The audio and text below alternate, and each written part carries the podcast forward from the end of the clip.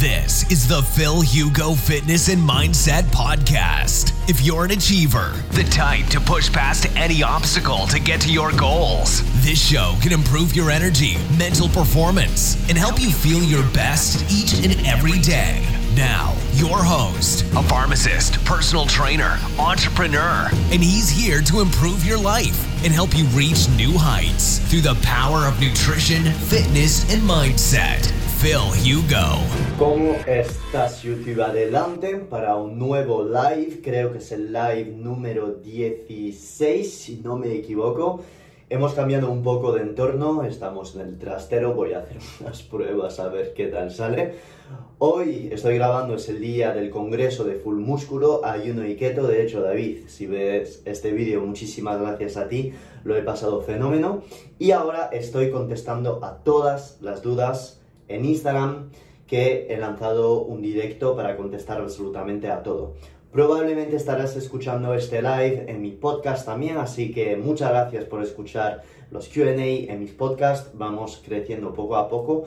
Gracias a ti, Diego, por editar absolutamente eh, todos los podcasts. Te lo agradezco un montón, hermano. Así que adelante, ahora lanzo el directo en Instagram.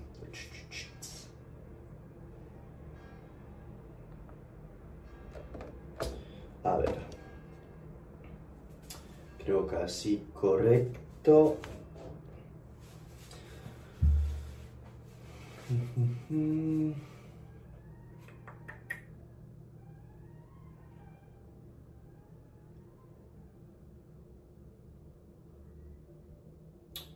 Ok.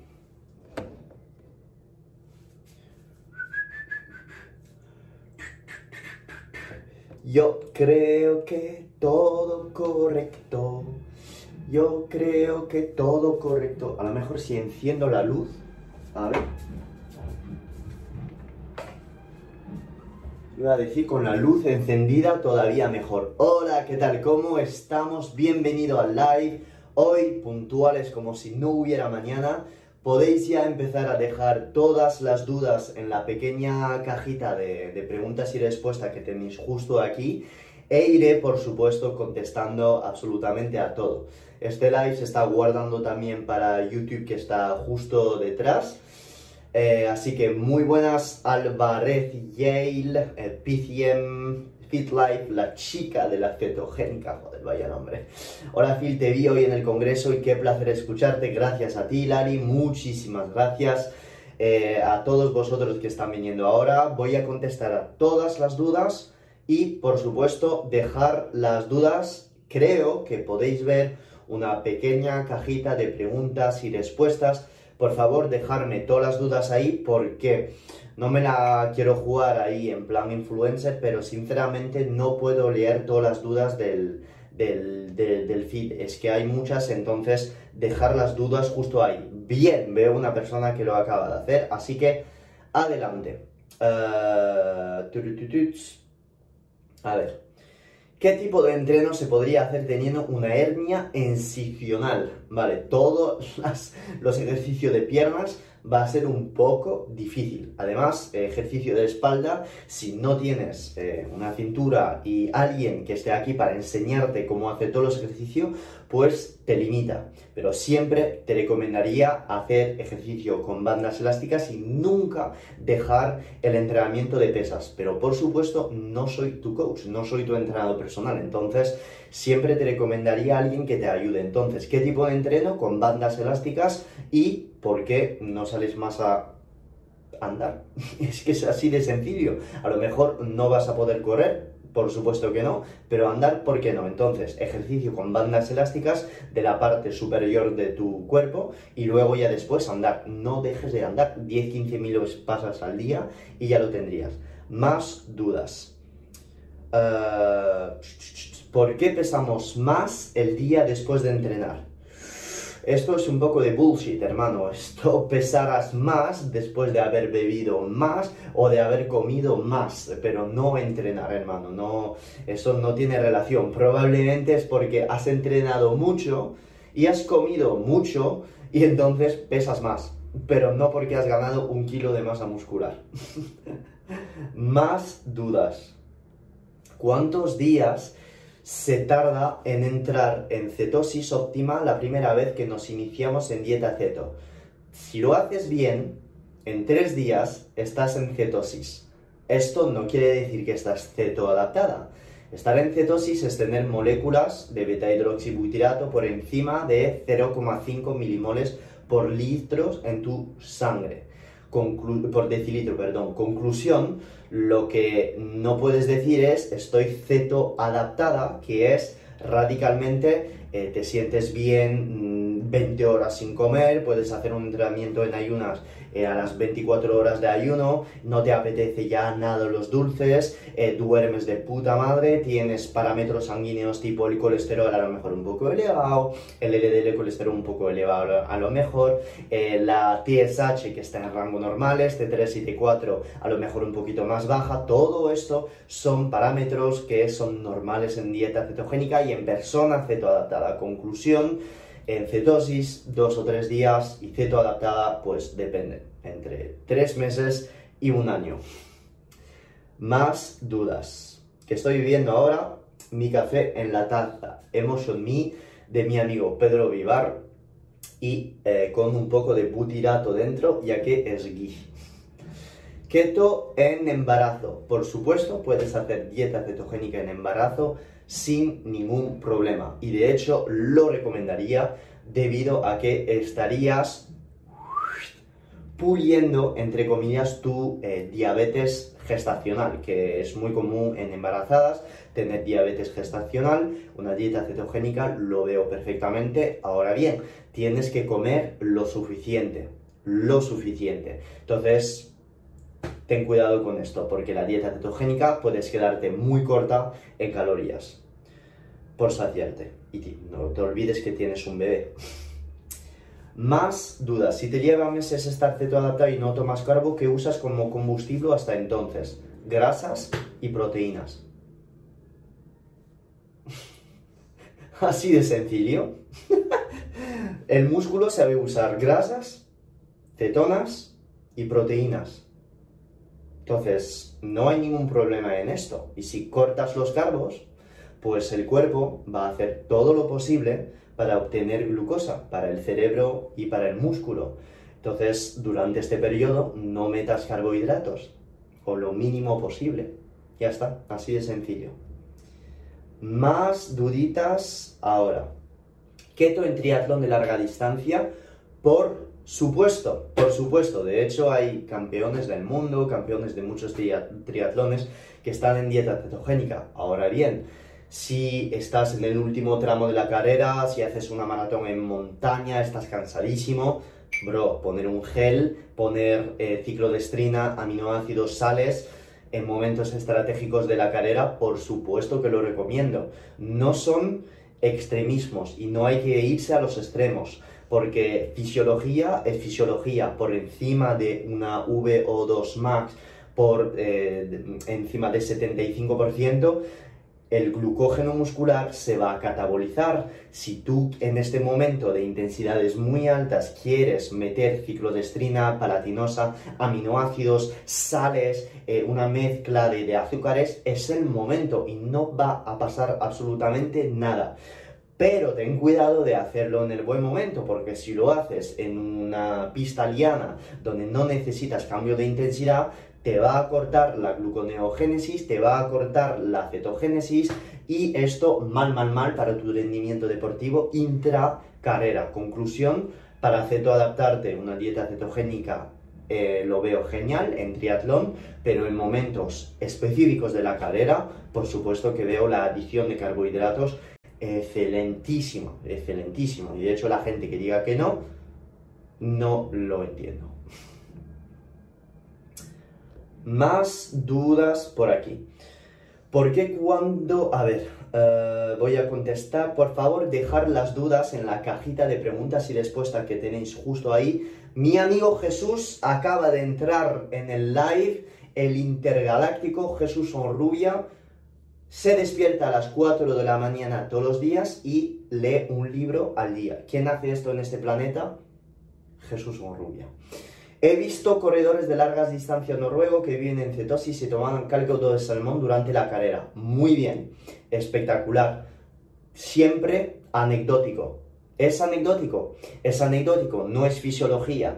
Cuando tú tienes que subir una montaña con muchos sprint o tienes que eh, acabar la carrera y estás que te cagas, pues lo siento mucho, las altas intensidades en dieta cetogénica no las podrás alcanzar si no metes una fuente de carbohidratos. Es pura fisiología. ¿Por qué? Porque a pesar de todos los beneficios de la acetona de para el cociente respiratorio, para disminuir el lactato, para el aporte de cetonas en el cerebro, etcétera, etcétera, en altas intensidades los ácidos grasos no son capaces de aportar la misma energía que una molécula de glucosa. No es posible, no es posible, porque es fisiología, es termodinámica. Entonces, en un atleta cetoadaptado, a lo mejor que es anecdótico, sale la anécdota. Ok, puede salir, pero si no, es contrafisiológico. Es contrafisiológico. Entonces, ¿estoy diciendo de que los triatletas tienen que usar carbohidratos? No.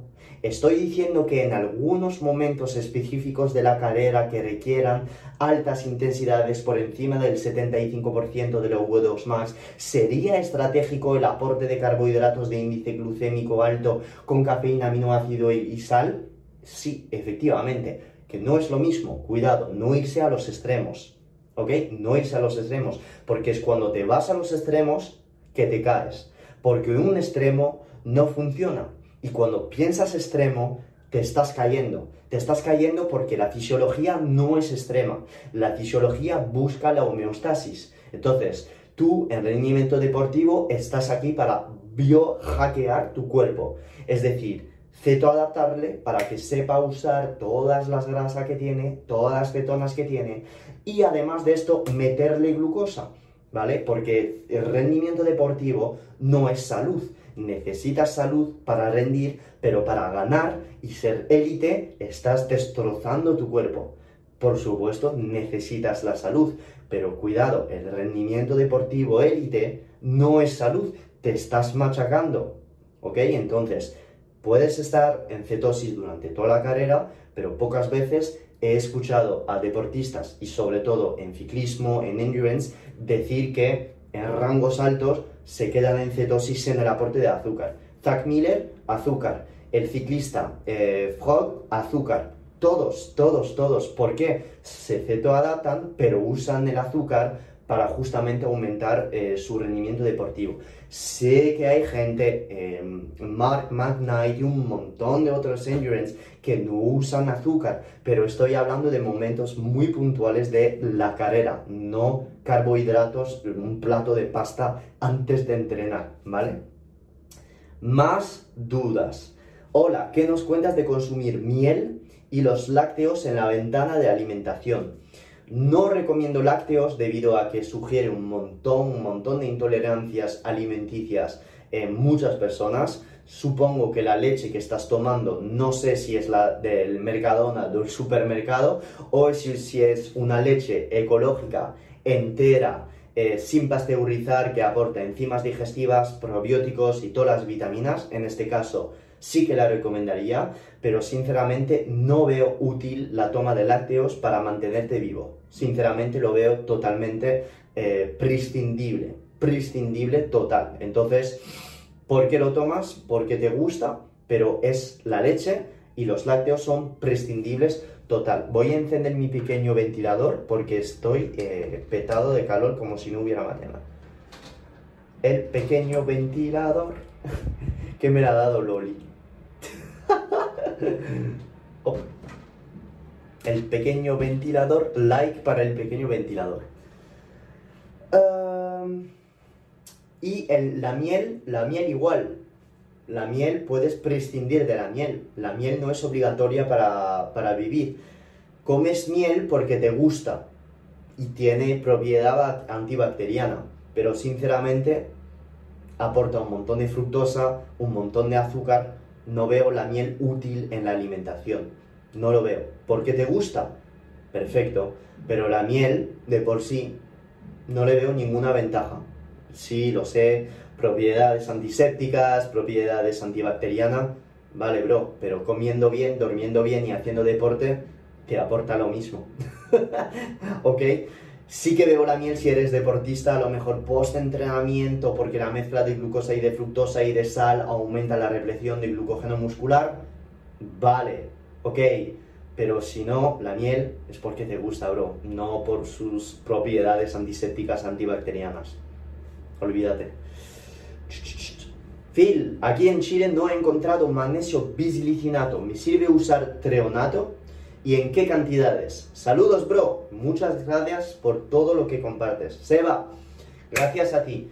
Por supuesto, bisglicinato sería lo mejor para mí para la relajación y dormirte, pero el treonato para mí es superior al bisglicinato simplemente porque se ha visto que se podía absorber muchísimo mejor a nivel cerebral y además puede actuar en receptores GLUT1, cosas que en personas con demencia o algunas enfermedades eh, cerebrales pues tienen como resistencia estos receptores GLUT1 y se ha visto que la administración de magnesio treonato en estas personas pues efectivamente le podía venir muy muy bien. Entonces siempre recomendaría un magnesio treonato. el problema es que es muy caro, es muy caro. Entonces si no puede ser, magnesio bisglicinato. Pero si no, magnesio treonato, yo incluso lo meto en mis asesorías, en clientes, en ayunas, en ayunas, porque aumenta el rendimiento cognitivo como si no hubiera mañana. O sea, estás muy centrado cuando tomas magnesio treonato. Y te calma, te calma, ¿vale? No te vuelve loco, te calma, te hace centrado. Más dudas. A ver, ¡Ah, no puedo ver las dudas! No sé lo que está pasando. No puedo ver las dudas. Bueno, no pasa nada. Phil, ¿qué comer de post-entreno para mujeres en ceto para ganar masa muscular? Me pregunta Aura. Pues una fuente de proteína, como la pechuga de pollo, la pechuga de pavo, una ternera, o si no, unos huevos, unas fibras, tipo calabacín, espárragos, espinacas, si toleras bien, por supuesto, todos los osalatos, eh, los FODMAPs, que no tengas absolutamente ninguna intolerancia a todo esto. Y si quieres una fuente de grasa tipo aguacate. Ahora bien, todo el mundo me dice, bro, ¿por qué la proteína magra post-entreno? Número uno, porque después de entrenar tienes una sensibilidad a la insulina como si no hubiera mañana en el tejido muscular. ¿Esto qué quiere decir? Que en este momento no quieres aportar ácidos grasos por la sencilla razón de que estos ácidos grasos, si tú tienes sensibilidad a la insulina muy elevada, pues se van a absorber en tu tejido muscular. Esto lo quieres evitar bastante, bastante. Quieres aportar en este momento unos aminoácidos y si estás en proceso, como tú me estás diciendo, de ganancia de masa muscular, pues entonces puedes añadir en este momento carbohidratos tipo tortitas de arroz, dos o tres, y si no quieres meter tortita de arroz porque te han dicho que es un alimento procesado, pues entonces 100 eh, gramos de patata. Y ya estaría. No hace falta meter carbohidratos para ganar masa muscular, pero este pico de insulina post-entrenamiento es ideal para facilitar eh, la, absorción de aminoácidos de tu proteína, de pechuga de, de pavo, pollo, ternera o de una proteína whey que sea. Si eres vegana, pues entonces una proteína isolada y guisante orgánica y ya lo tendrías. Combo perfecto. Aminoácidos, carbohidratos de índice glucémico medio o alto y sal para favorecer la absorción de todo esto. Puede prescindir del hidrato, lo sé, lo sé, pero este pico de, insulina va a acelerar la absorción de carbohidratos dentro de tu tejido muscular. Así de sencillo. Y no estoy hablando de 40 millones de kilos de carbohidratos, estoy hablando ahora de poquísimos gramos de hidratos. ¿ok? Phil, ¿puede el omega 3 causar reflujo? Sí, si es de mala calidad, porque es aceite de pescado y te puede dar reflujo. Entonces tienes que comprar unos, unas cápsulas eh, con protección eh, gastroresistente que no te provocan reflujo o tomar unas cápsulas de omega 3 con sabor a limón o cualquier tipo de sabor eh, para que este reflujo no te den ganas de vomitar. Más dudas. Si no me gusta la pechuga, pues hay un montón de otras posibilidades, hermana. La ternera, por ejemplo, un entrecot, eh, contramuslo de pollo, huevos, pescado, sardinas, salmón, proteína whey, proteína de guisante, hay un montón de fuentes de proteínas. Phil, ¿podrías hablar cómo consumir el yodo por fin, por lo que hablaste en el live? Por supuesto. El yodo o la iodina eh, se puede encontrar en distintas formas. El yodo, el, el yoduro desde un suplemento o simplemente desde sal marina yodada. La sal marina yodada, en tres pizcas de sal marina yodada vas a tener 300 microgramos de iodina, entre 200 y 300 dependiendo de la sal. Conclusión, te recomendaría echar sal yodada en cada uno de tus platos. Yo tomo sal yodada todas las mañanas con mi vinagre y con agua. Así de sencillo. ¿Por qué no tomo sal así tal cual a secas? A veces lo hago, me tomo la sal tal cual, pero meto vinagre y agua justo después. Vas a decir, hostias, qué asco, ¿no? Tomar el vinagre así no pienso que sea asco, porque la sal así sola de verdad te dan ganas de vomitar. Entonces yo prefiero tomarme esta sal con vinagre y agua por la mañana y pongo esta sal en cada uno de mis platos. Por supuesto, estoy comiendo solo una vez al día, con lo cual meto durante el día sal yodada y vinagre casi durante todo el día, ¿ok? Eh, por favor, preguntarme todas vuestras dudas en la cajita de pregunta y respuesta. No sé si lo hacéis, eh, tengo problemas ahora a la hora de abrirla, no sé por qué, pero bueno, no, no, me salen las preguntas. No sé por qué, así es la vida. La sal maldón sirve, la sal maldón no lleva casi nada de yodo, nada. Entonces es deliciosa, pero la sal maldón no lleva yodo. Hola Phil, si llevas una dieta low carb eh, o keto, ¿es normal que te dé dolor de cabeza después de comer ocasionalmente un postre? Efectivamente, si el postre lleva azúcar y que tu cuerpo ya se, ha desacostumbrado, eh, todo esto te provoca eh, eh, em, elevación de glucosa como si no hubiera mañana. Tu cuerpo ya no está acostumbrado a estas salvajadas de glucosa. Ya está. estábamos hablando con mi amigo Carlos Tro esta mañana. Me estaba diciendo que estaba comiendo pipas de girasol y que el día después ya tenía dolor de cabeza. Las pipas del girasol tienen un montón de ácido linoleico, que es un tipo de omega 6 súper mega inflamatorio y que en algunas personas súper sensible pues le puede provocar migraña o dolor de cabeza. A mí me pasa con algunos alimentos que me provocan migraña o dolor de tripa, que son algunos alimentos muy muy específicos. Pero todo el tema de carbohidratos, cuando meto una carga, el día después estoy off no tengo motivación, me salen granitos de acné, o sea, es asqueroso, asqueroso. Entonces, eh, hay algunos alimentos muy ricos en carbohidratos que prefiero no meter, así de claro. Eh, las dudas no han querido funcionar, lo siento mucho en la cajita de, preguntas estas, así que preguntarme por aquí y ya estaría. Voy a dejar una colgada para que la gente entienda, eh, para que la gente entienda que estamos haciendo una Q&A voy a dejar esta y os voy a seguir leyendo. Eh, eso es, no está funcionando las, preguntas, no me salen, así que preguntármelas por aquí voy a contestar. Lo siento mucho, es que no es culpa mía, ¿vale? Espero que entendáis. Eh, a ver, ¿qué está pasando aquí? ¿Qué está pasando? ¿Qué está pasando? ¿Qué están pasando? Ahora sí. Madre mía, es una ¿Cómo saber si estás cetoadaptada 100%? Es imposible, la cetoadaptación 100% no existe. Pero teóricamente, si has pasado 3 meses en dieta cetogénica, ya no tienes nada de ganas de azúcar. Puedes hacer un ayuno de 24 horas sin problema. Puedes estar entrenando en ayunas de 18 horas y tirarte un día sin, eh, sin comer hasta el día de después aguantas un ayuno de dos o tres días muy fácilmente. Luego, tus parámetros en sanguíneos durante la fase de cetoadaptación vas a tener mucho ácido úrico. Y después, este ácido úrico a partir de la semana 4 va a empezar a bajar.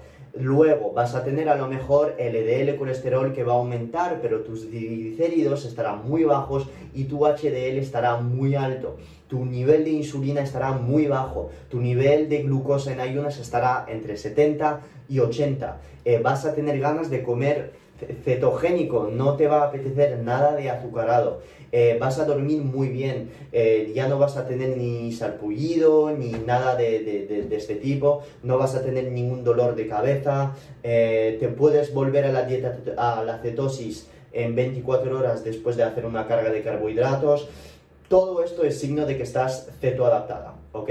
Luego hay más parámetros, biopsias de glucógeno muscular, el ácido úrico que te he contado son parámetros sanguíneos que te dan la indicación de si estás cetoadaptada.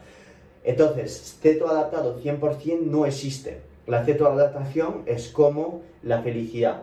La buscas pero nunca la alcanzas porque la tienes que trabajar todos los días. Todos los días. No es, estoy cetoadaptado, ya voy a comerme una pizza y se acabó el reto. No es así. Es un, lifestyle. Es un lifestyle. No es dejar de hacer ayuno intermitente, dejar de comer cetogénico. No es así. Es cuando ya ves que estás metiendo una carga de carbohidratos en 24 horas, vuelves a la cetosis, que puedes entrenar como si no hubiera mañana en ayunas, etcétera, que estos son pistas diciéndote mmm, hostias, ya te empiezas a adaptarte En caso contrario, no, no hay ninguna manera de, de, de, verlo. Todo lo que te he dicho es esto. Y tienes un post en mi muro que te lo explica. Más dudas. Madre mía, este iPad para esto, mal, mal, mal. A ver, y sobre todo tus niveles de cetonas, con el que tomo yo que tienes eh, justo aquí, ¿vale? Que tienes el descuento. Si no te midas tus cetonas, mal sabrás si estás cetoadaptada, si no tienes un medidor. Eh, no puedes saberlo.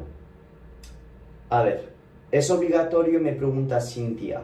¿Es obligatorio el consumo de proteínas después del entreno para ganancia de masa muscular? Por tema de horario, solo entrenar en la noche. No es obligatorio, pero te va eh, te va a ayudar. Eh, desde un punto de vista de anabolismo, tomar la proteína después de un entrenamiento de ayuno intermitente de 16 horas te va a mejorar el anabolismo. Si no lo puedes hacer, no pasa nada, porque la síntesis proteica es un, eh, es un fenómeno que ocurre durante 48 horas post entrenamiento de pesas. Si tú tomas esta proteína 4 o 5 horas después y si te quedas en ayunas después de entrenar, para tu pérdida de grasa es algo brutal. Pero para tu ganancia de masa muscular siempre recomendaría tomar la proteína después de entrenar, una hora después de entrenar. Porque lo queramos o no, este aporte de leucina extra va a facilitar tu músculo a crecer. Si no aportas nada, estará tirando de su propia grasa para volver a la homeostasis. Gatu me pregunta, Phil, ¿qué exámenes se deben mirar en hombres de 30 a 40 años? Suplemento de DHA, gracias, gracias. Ok, ¿qué exámenes? Glucosa, insulina, testosterona, hormona de crecimiento, cortisol, HbA1c, em, IGF-1, eh, fructosamina, TSH, T3, T4, son cosas que tienes que mirar. Y luego, en función de todo esto, te puedo decir si sí o no estás jodido o en salud. no son necesarios la testosterona, el cortisol y otros hormonas tipo progesterona y tal. Para mí no es necesario, te puedo decir, con las hormonas tiroideas, con la glucosa, insulina en ayunas, ah, con el HbA1c, si estás jodido o no. Pero si me das todo lo demás, perfecto. Más dudas.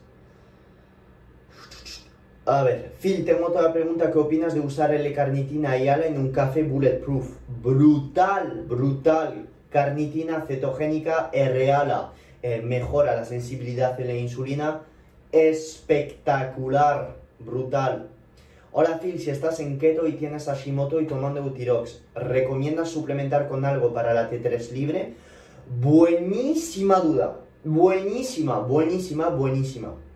Mira, esto te voy a decir algo que a lo mejor nunca lo habrás escuchado y no pienso que es tu médico que te lo habrá dicho con todo el amor que tengo por ellos. Lo siento mucho, pero es que cuando veo aviso médico a todos mis clientes que me llegan dieta cetogénica, sinceramente si hay médicos por aquí que me escuchan, no estoy criticando a los médicos, pero todos los médicos que dicen a los pacientes tienes el colesterol muy alto, tienes que tomar estatinas, cuando el paciente tiene triglicérido bajo, HDL alto, glucosa baja, y que el paciente está como una puta cabra en el rendimiento deportivo, repasamos, por favor, tus conocimientos de cardiología e interpretación de análisis químico porque das pena. Sinceramente, bro, das mucha pena. Y lo que te voy a contestar es lo siguiente. Para suplementar tu T3, si ya tienes T3 normal y T4 normal, no lo haría, porque el Eutirox ya estaría haciendo todo el trabajo. Pero mi objetivo en este tipo de paciente es quitar el Eutirox, es quitar el Eutirox. Entonces, es verdad que al empezar una dieta cetogénica los niveles de T3 y de T4 podrían, podrían disminuir y entonces aumentamos la TSH. Al disminuir los niveles de T3, una cosa que está pasando es que aumenta el LDL colesterol y esto nadie habla de esto. ¿Por qué? Porque los niveles de T3 aumentan, aumentan los receptores de LDL. Si tú bajas la T3, bajan los niveles de receptores LDL. Si hay menos receptores de LDL, el LDL aumenta.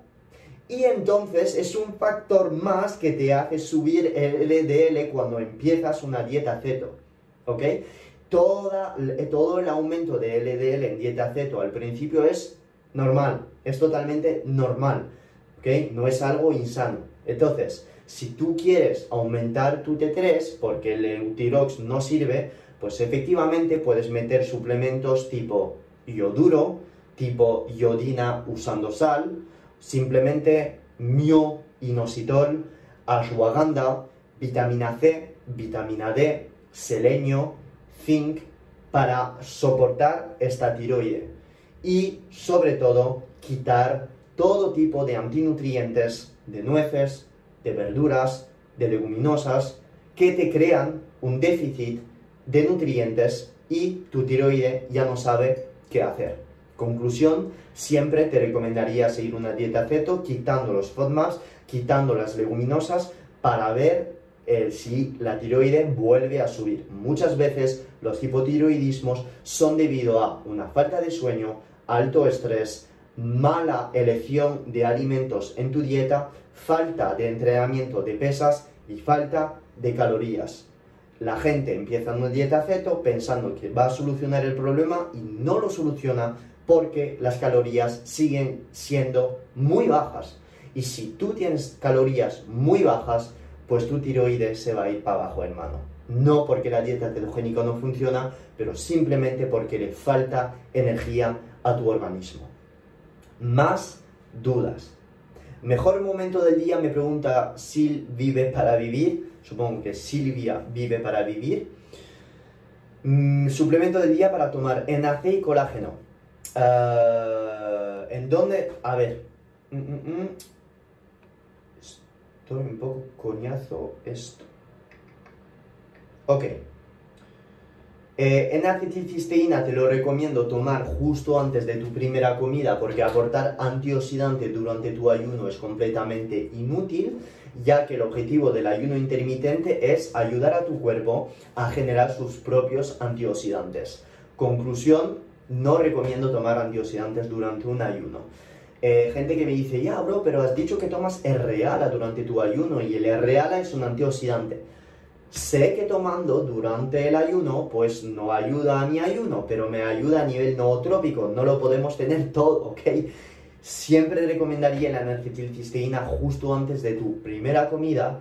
Si estás enfermo y quieres prevenir una enfermedad, por supuesto, tómatelo en ayunas, que te va a ayudar porque no va a haber nada en tu intestino.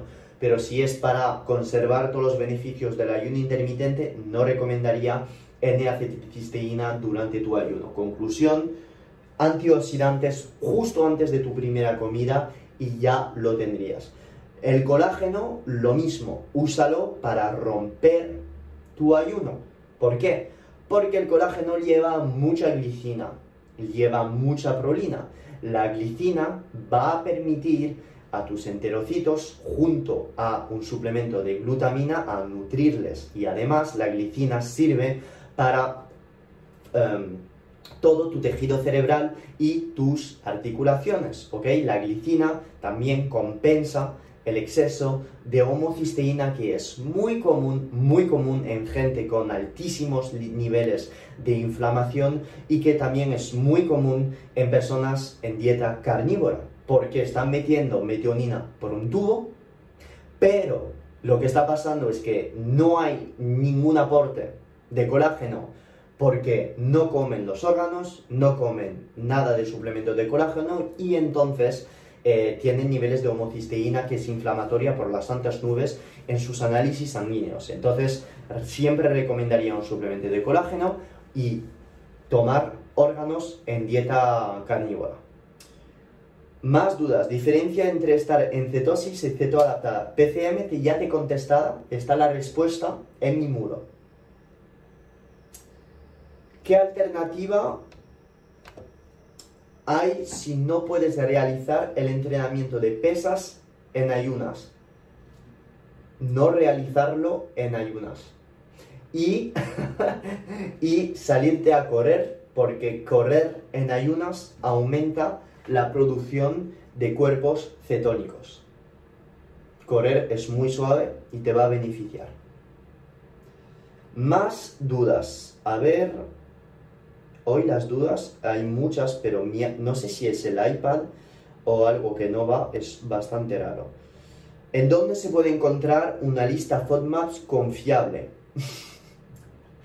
Eh, muy buena duda. En, eh, en, la web del doctor Mercola, que la tienes, está perfecta. ¿Cómo lo explico a mis profesores que las grasas saturadas son no dañinas? No lo conseguirás. No lo conseguirás simplemente enseñándoles estudios demostrando que las grasas saturadas no provocan enfermedad cardiovascular. Pones PubMed, saturated fats, not correlated with cardiovascular disease. Descargas el PDF de PubMed, le das el Randomized Control Trial, que es el ensayo control randomizado y le dices, oye bro, ¿hay un problema aquí en tus conocimientos de cardiología? Toma, nos vemos mañana. Mejor momento del día para tomar, esto ya he contestado. Ok, vale, perfecto. A ver, uh, muchas dudas, muchas dudas, muchas dudas. Uh, uh, ¿Qué hacer para el estancamiento? Ok, para el estancamiento muy, muy, muy fácil. Lo único que tienes que hacer para el estancamiento es cambiar lo que estás comiendo. Si estás en dieta cetogénica, tienes que disminuir tu porcentaje de grasa y aumentar tu porcentaje de proteínas. Esto se hace de manera muy fácil.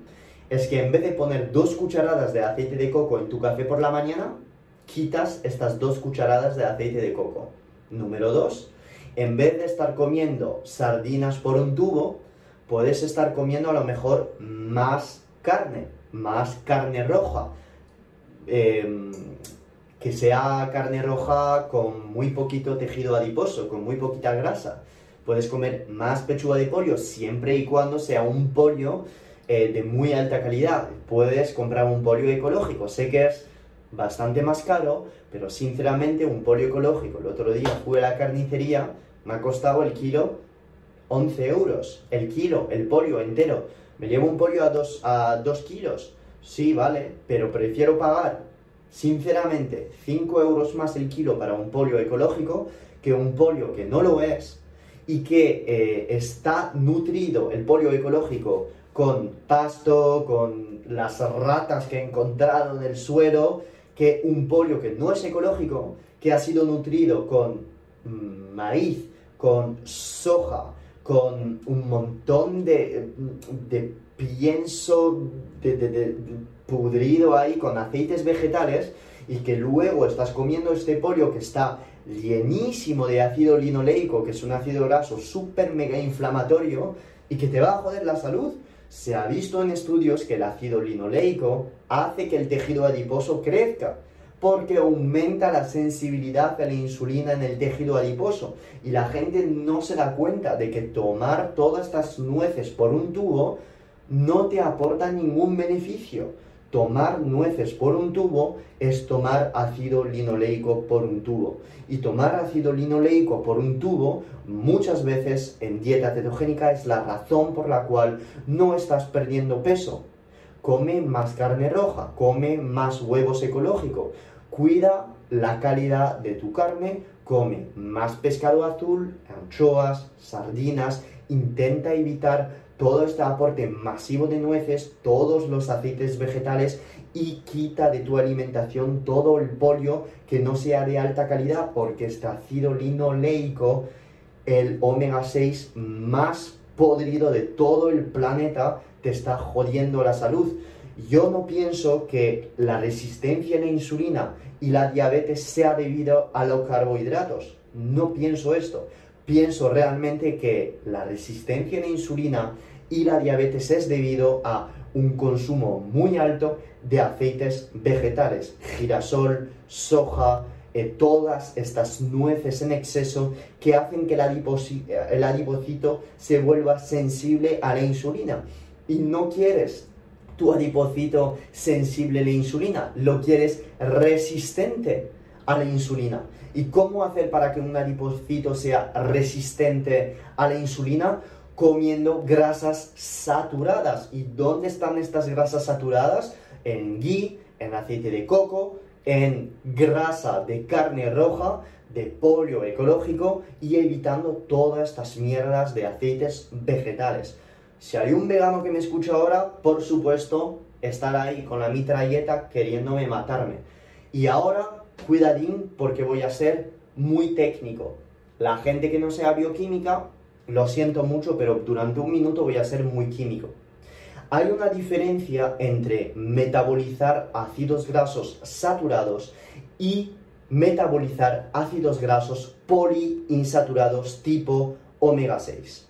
Cuando tú metes ácidos grasos en tu mitocondria, generas diferentes, diferentes adaptaciones de electrones que ácidos grasos poliinsaturados y, en este caso, omega 6. Cuando tú metes ácidos grasos saturados tipo palmítico, tipo esteárico, lo que estás haciendo es generar resistencia a la insulina en tu adipocito. Y esto es un término que estaba discutiendo hoy con mi amigo Carlos Pro de esto. Es muy fácil de entender, es que quieres que tus adipocitos sean resistentes a la insulina, porque cuando tus adipocitos sean resistentes a la insulina, no vas a engordar más, no vas a engordar más. ¿Y cómo conseguirlo? Comiendo grasas saturadas, comiendo proteína y no estar jugando con aceites vegetales y hacer salvajadas con nueces y carne de mala calidad petada de aceite de soja, aceite de maíz, como si no hubiera mañana comiendo grasa saturada tipo ácido esteárico que encuentras en la carne roja, que encuentras en la manteca de cacao, comiendo butirato, comiendo ghee, comiendo aceite de coco, todas estas grasas saturadas te van a hacer que tu adipocito sea resistente a la insulina. Esto se explica de la manera siguiente. Cuando tú tomas grasas saturadas, ácido esteárico, generas un gradiente, un cociente de FADH2 dividido por NADH superior a el cociente que se genera cuando tomas un ácido linoleico que es poliinsaturado. Este gradiente, este ratio que es más alto cuando tú tomas un ácido graso saturado, va a generar más electrones en la cadena respiratoria. Estos electrones generan más hidróxido, más radicales libres. Y estos radicales libres hacen que el adipocito se vuelva resistente a la insulina. Esto se llama fisiología.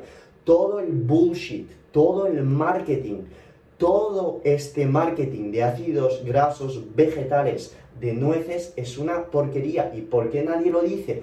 Porque nadie os lo va a decir que si alguien lo dice en la tele se rompe toda la industria alimenticia. ¿ok? Se han hecho en estudios en ratas, en maíz, perdón, en... sí, son ratas, las ratitas estas, donde han alimentado una rata con ácido linoleico y otra con ácido esteárico, la que estaba consumiendo ácido esteárico ha tenido un puto six-pack y la otra con ácido linoleico ha engordado a igualdad de putas calorías, ¿ok? Entonces, ya no estamos hablando de bro science, de tienes que estar en déficit o tienes que estar en hiperávit, estamos hablando de biología molecular, es fisiología, ¿ok? Entonces, tener cuidado toda la gente que estáis en ceto, con la cantidad de nueces que estáis metiendo, la cantidad de manteca, de almendras, de no sé qué, mirad un poquito más la composición nutricional de lo que estáis comiendo y os vais a dar cuenta de que tenéis ácido linoleico por un tubo en todas partes. Tener cuidado con este omega 6. La gente dirá, oh, estás demonizando alimentos, todo es cantidad. Lo sé, bro, por supuesto que si comes dos cucharadas de manteca de cacahuete no te va a pasar nada. Pero si no estás perdiendo peso y te quejas con tus niveles de energía porque siempre estás cansado o bla, bla, bla, bla, bla, bla, pues piénsalo, piénsalo. Yo prefiero tirar mi energía de proteínas y de ácidos grasos saturados para tener una salud metabólica de la más alta posible e intentar evitar todo esto. Entonces, ¿en qué se resume? Pues en comer alimentos de muy alta calidad, si hay que meter unos segurillos para intentar coger este alimento que es ecológico o a lo mejor una carne roja que sabes dónde viene y evitar todo lo que son estos polios a 3 euros el kilo de Mercadona, todo rosa, petado de sodios y antibiótico, pues lo voy a hacer. Y si tengo que limitar mi ingesta de nueces petada de omega 6, pues lo voy a hacer si un día tengo que comérmelo, pues me lo tomo, no pasa nada, pero al día a día prefiero limitarme y privilegiar, privilegiar perdón, pescados azules muy pequeños, privilegiar carne roja y privilegiar huevos ecológicos, ¿ok? Entonces me vais a decir, ya, bro, pero en el huevo hay omega 6.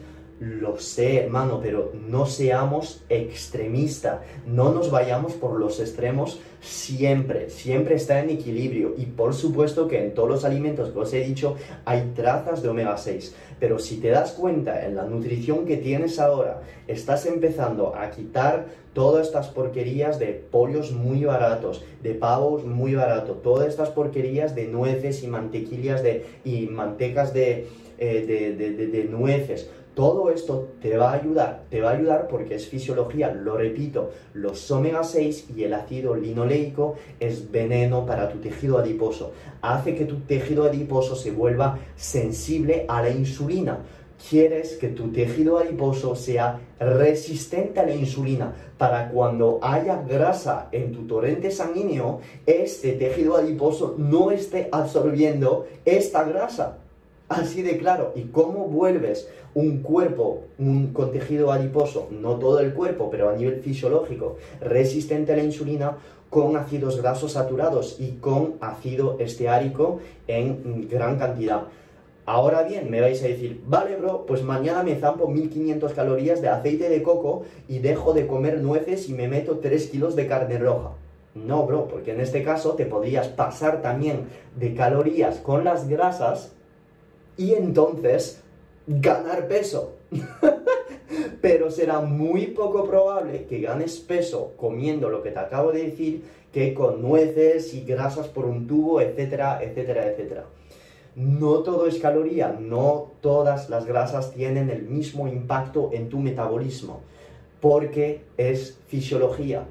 Partimos de electrones, tu cuerpo es un movimiento de electrones y acabo de hablar de la cadena respiratoria, o sea, de la cadena respiratoria que va a generar más radicales libres en el puedo ir muy técnico, es en el complejo 1, donde los electrones viniendo de los ácidos grasos saturados del tipo esteárico van a generar muchísimo más electrones y van a formar más radicales libres dentro del mismo adipocito y entonces el adipocito se vuelve mucho más resistente.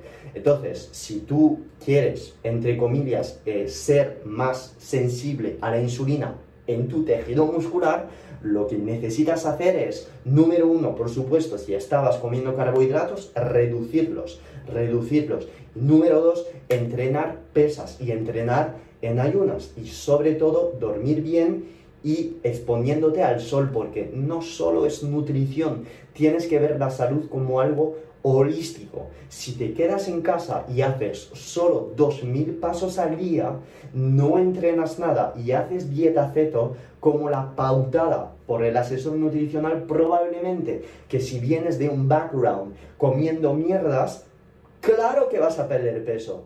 Pero llegará un momento donde te vas a, a estancar porque tu metabolismo se va a, digamos, acostumbrar y cuando se acostumbra y si no haces deporte, estás jodida, ¿ok? O jodido, dependiendo de cómo lo veas, ¿ok? Con lo cual, tener cuidado. Lo que os acabo de decir del ácido linoleico y el ácido esteárico no es bullshit. Meteros en Google, ver los estudios y es, vamos, eh, de, de, lo más clásico en bioquímica. Y si hay bioquímicos ahora que me ven, pues seguro que dirán que tengo toda la razón del mundo.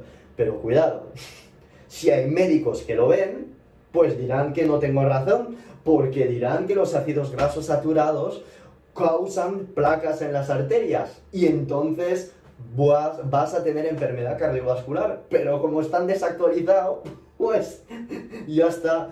Esto ya es un tema para, para, muchas cosas, ¿ok? Pero nos volvemos locos y vais a decir, pero Phil, ya no sé qué comer, es demasiado complicado. No, no es demasiado complicado. Todo lo que pongo en mi muro lo podéis comer. Pescado azul, carne roja, eh, huevos, eh, verduras, si las toleras, por supuesto, eh, grasas saturadas, mantequilla ghee, aceite de coco. Puedes consumir aceite de oliva, aceite de aguacate. Son aceites vegetales, por supuesto pero la diferencia es que provienen de frutas, provienen de frutas y además aportan un montón de antioxidantes y el perfil de ácidos grasos del aceite de oliva o de aguacate es muy diferente al perfil de ácido graso de un aceite de girasol o un aceite de soja o un aceite de cacahuete, ¿ok? Es muy diferente y sobre todo yo no abusaría tampoco del aceite de aguacate o el aceite de oliva. El aceite de oliva, ponte un poco en la ensalada, pero ya está. Yo siempre privilegiaría las fuentes de grasa de tus propios alimentos y añadir fuentes de grasa sólida. Aceite de coco, mantequilla ghee, eh, manteca de cacao y biftalo, que es sebo de vaca, que es la grasa del animal de por sí, tal cual, boom ¿vale? La grasa de cerdo, muchas personas me lo, me lo preguntan, la grasa de pato. La grasa de pato, ok, para cocinar, fantástica, eh, pero puede tener bastante ácido linoleico, lo mismo, pero sí que la puedes meter encima, es deliciosa. De hecho, nadie en España come eh, magre de pato o pato, pero es que el pato es una maravilla de alimento, es brutal.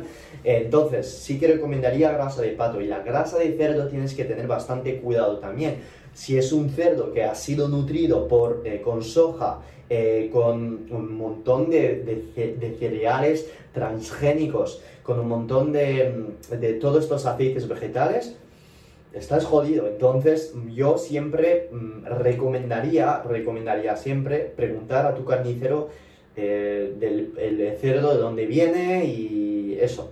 Yo no compraría cerdo en descuento ahí en el supermercado a 2 euros el kilo. La verdad no lo haría. Y el bacon, que lo tomes, eh, tiene un perfil impresionante y mucho ácido esteárico. ¿Lo puedes tomar? Sí, soy partidario de tomar, de tomar bacon, está totalmente ok, pero no te pases con las cantidades y siempre intentar ver un bacon eh, de alta calidad, ok. Si hay que meter un eurillo más para el bacon en loncha ecológico, hazlo, hazlo, ¿vale, hermano? Es tu salud es tu salud. Son estos detalles que cuentan. Si no tienes que tomarte el café con tu amigo eh, ahí en el bar los sábados para un euro más en tu bacon, joder, bro, compra el puto bacon. El café da igual, hazlo en casa. más dudas. Hostia, su puta madre, la chapa que he puesto. Uh, hostias putas las dudas. A ver si puedo abrir la cajita de dudas. ¡Sí! Se ha activado. Madre mía. Territorio Fitz. Territorio Fitz. Hostias. Gerald, mi amigo intergaláctico de México, eres el puto mejor. eh, una máquina Phil, esa línea de dar alternativas a la gente que no quiere hacer ceto, es mágica. Aquí estamos, brother. Porque ceto no es lo mejor. Nunca diré que algo es lo mejor. Hay individualización, individualización. Y yo, mis atletas de que están conmigo, hacen ceto, pero les meto carbos. Claro que les meto carbos. Y gente que está en ceto conmigo en asesorías, después de dos meses conmigo, le meto carbos. Claro, le meto carbos. ¿Es la mejor solución? No. ¿Me lo piden? Mm, pues bastante.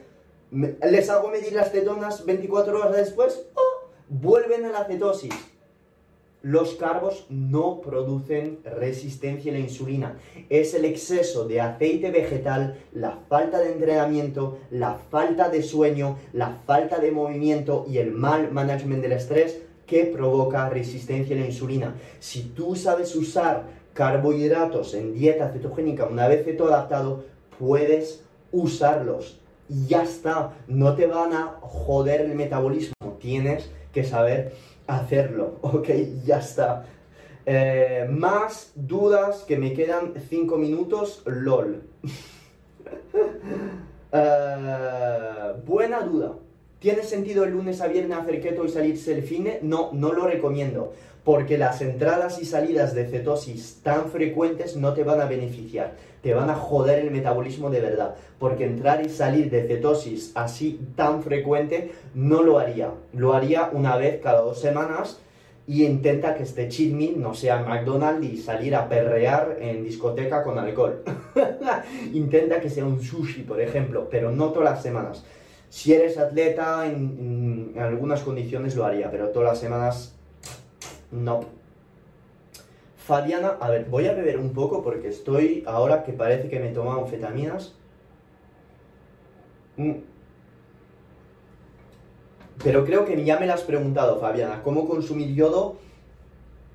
Yoduro, un suplemento de yoduro y yodina desde tu sal yodada. Y luego puedes comer absolutamente todos los moluscos y los crustáceos del mar, ¿vale? Que tienen una cantidad de yodo tremenda. Y las algas también. Más dudas por aquí. Eh, buena duda. Gracias, gracias. ¿Es aconsejable no hacer ninguna recarga de hidratos hasta que no estás todo adaptado? Si no hagas. Si no hagas. No hagas cargas de carbohidratos para adaptarte. ¿Para qué? No lo necesitas. Y la gente que diga, ¡Ah! es que la tiroide va a sufrir. Bullshit, bullshit. No va a sufrir la tiroide. Es normal que si toda tu vida has estado comiendo carbos y los cortas, que tu T3 y tu T4 se vaya para abajo. En algunas personas es normal ver esto, pero piensa en esto. Si tu T3 y tu T4 baja, ¿quiere decir que tu metabolismo baja? No, ¿verdad? Porque a lo mejor te estás volviendo más sensible a esta T3 y esta T4. Y entonces necesitas menos cantidad. Conclusión, no recomiendo carga de carbohidratos el primer mes de una dieta cetogénica. Puedes estar consumiendo frutos rojos después de entrenar, pero la idea es estar por debajo de 30 gramos de carbohidratos al día, es decir, 0,5 gramos por kilo de peso de carbohidratos, que es comer verduras, 50 gramos de frutos rojos y ya está. Así de sencillo. No lo recomiendo. No lo recomiendo para nada, no te van a favorecer. Lo que sí tienes que hacer es cuidar la cantidad de minerales que estás tomando.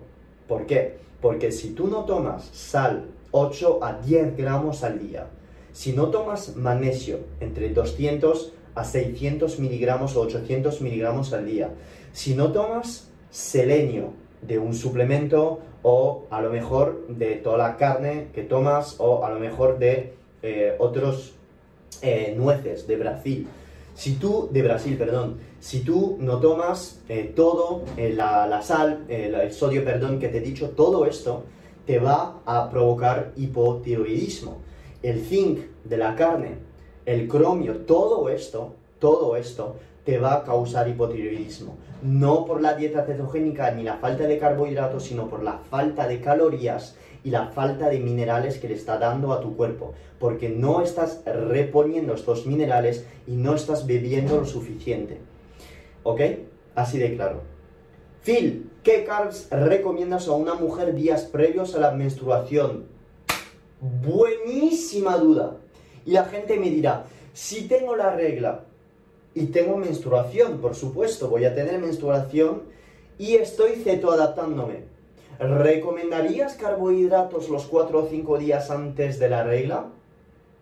Buena duda, ¿verdad?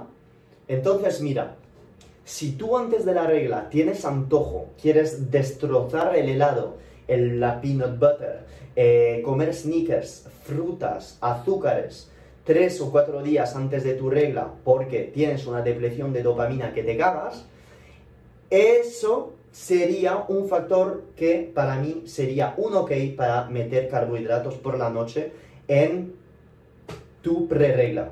¿Por qué? Pues porque así te podría evitar efectivamente atracones con alimentos de mierda. Y si te estás ceto-adaptando, pues yo lo que haría para cortar este apetito para mierdas, como tienen ahí en la pre-regla o la premenstruación, es comer más proteínas. Porque al comer más proteínas te vas a saciar y quitarte este, estas ganas de comer todas las mierdas que quieras comer. Ahora bien, es verdad que el aporte de carbohidratos de índice glucémico bajo pre-regla, aunque no estés adaptada, pueda ser útil en algunas personas. De hecho, tengo algunas clientes en asesorías donde lo suelo pautar. Cuatro días pre-regla, boñato por la noche o yuca o simplemente verduras, hortalizas, perdón, tipo zanahoria, que llevan muchísimo más azúcar, pero al tener fibra se ralentiza el pico de insulina. Lo pongo por la noche, ¿por qué? La gente dice, carbos por la noche, bro. ¡Oh! Estás puto loco, vas a engordar. No, bro. Porque si durante el día estás en dieta cetogénica y aumentas la lipólisis durante todo tu día, no metiendo carbohidratos, si entrenas durante el día, estás aumentando tu sensibilidad a la insulina en el tejido muscular como si no hubiera mañana. Conclusión, meter estos carbohidratos por la noche te haría salir de cetosis, pero durante todo el día estás creando un entorno cetogénico. Conclusión, para mí, la toma de carbohidratos es ideal antes de dormir y así también puedes producir este típico pico de triptófano que te va a relajar. Conclusión, si quieres tomar carbohidratos en pre-regla, te recomiendo hacerlo con una cantidad entre 100 150 gramos de boñato, que para mí es lo ideal, de calabaza, con a lo mejor un poquito de miel encima, si quieres. Sé la gente me va a decir la miel tiene fructosa, es una basura.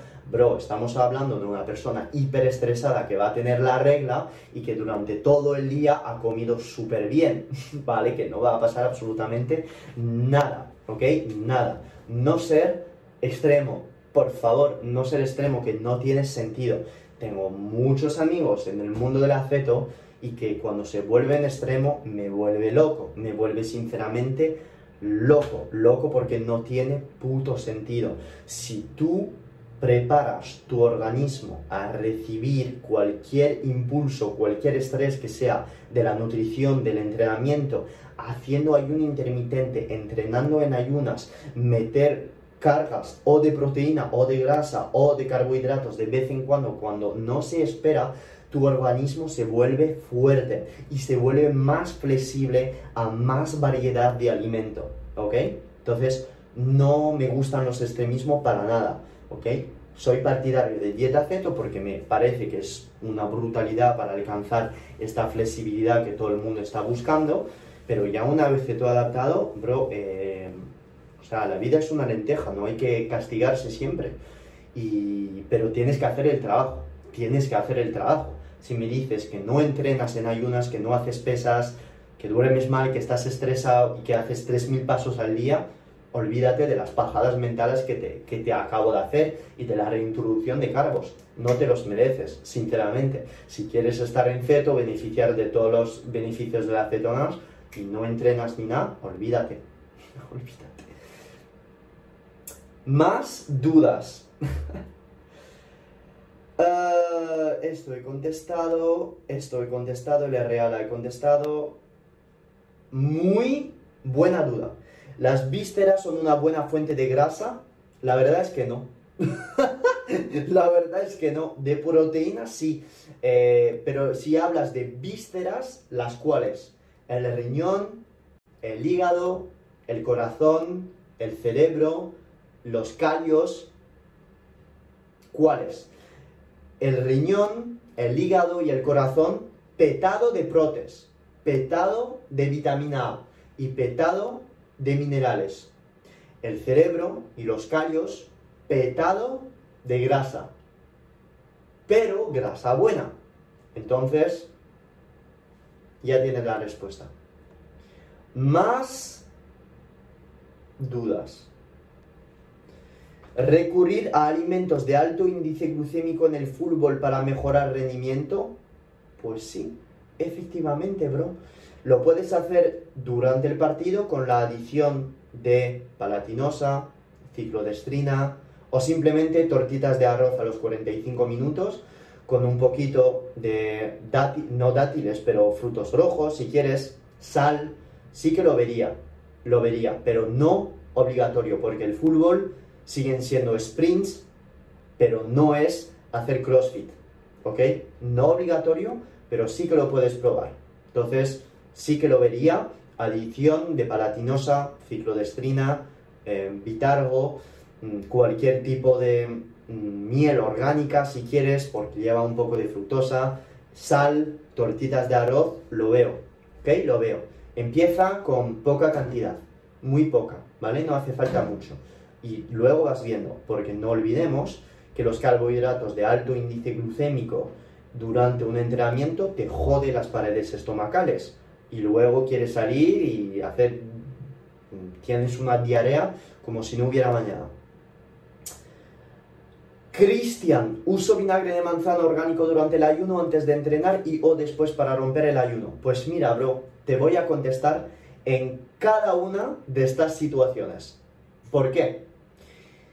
Número uno, porque el vinagre de manzana ayuda a la digestión y disminuye la glicemia de manera muy breve. O sea, la, la disminuye. La gente que dice que esto es bro science, no lo es porque hay un estudio, incluso dos o tres en PubMed, incluso randomizado, doble ciego, puto control, su puta madre en bragas, que demuestra que efectivamente el vinagre de manzana tomado en ayunas antes de una comida disminuía la glicemia postprandial.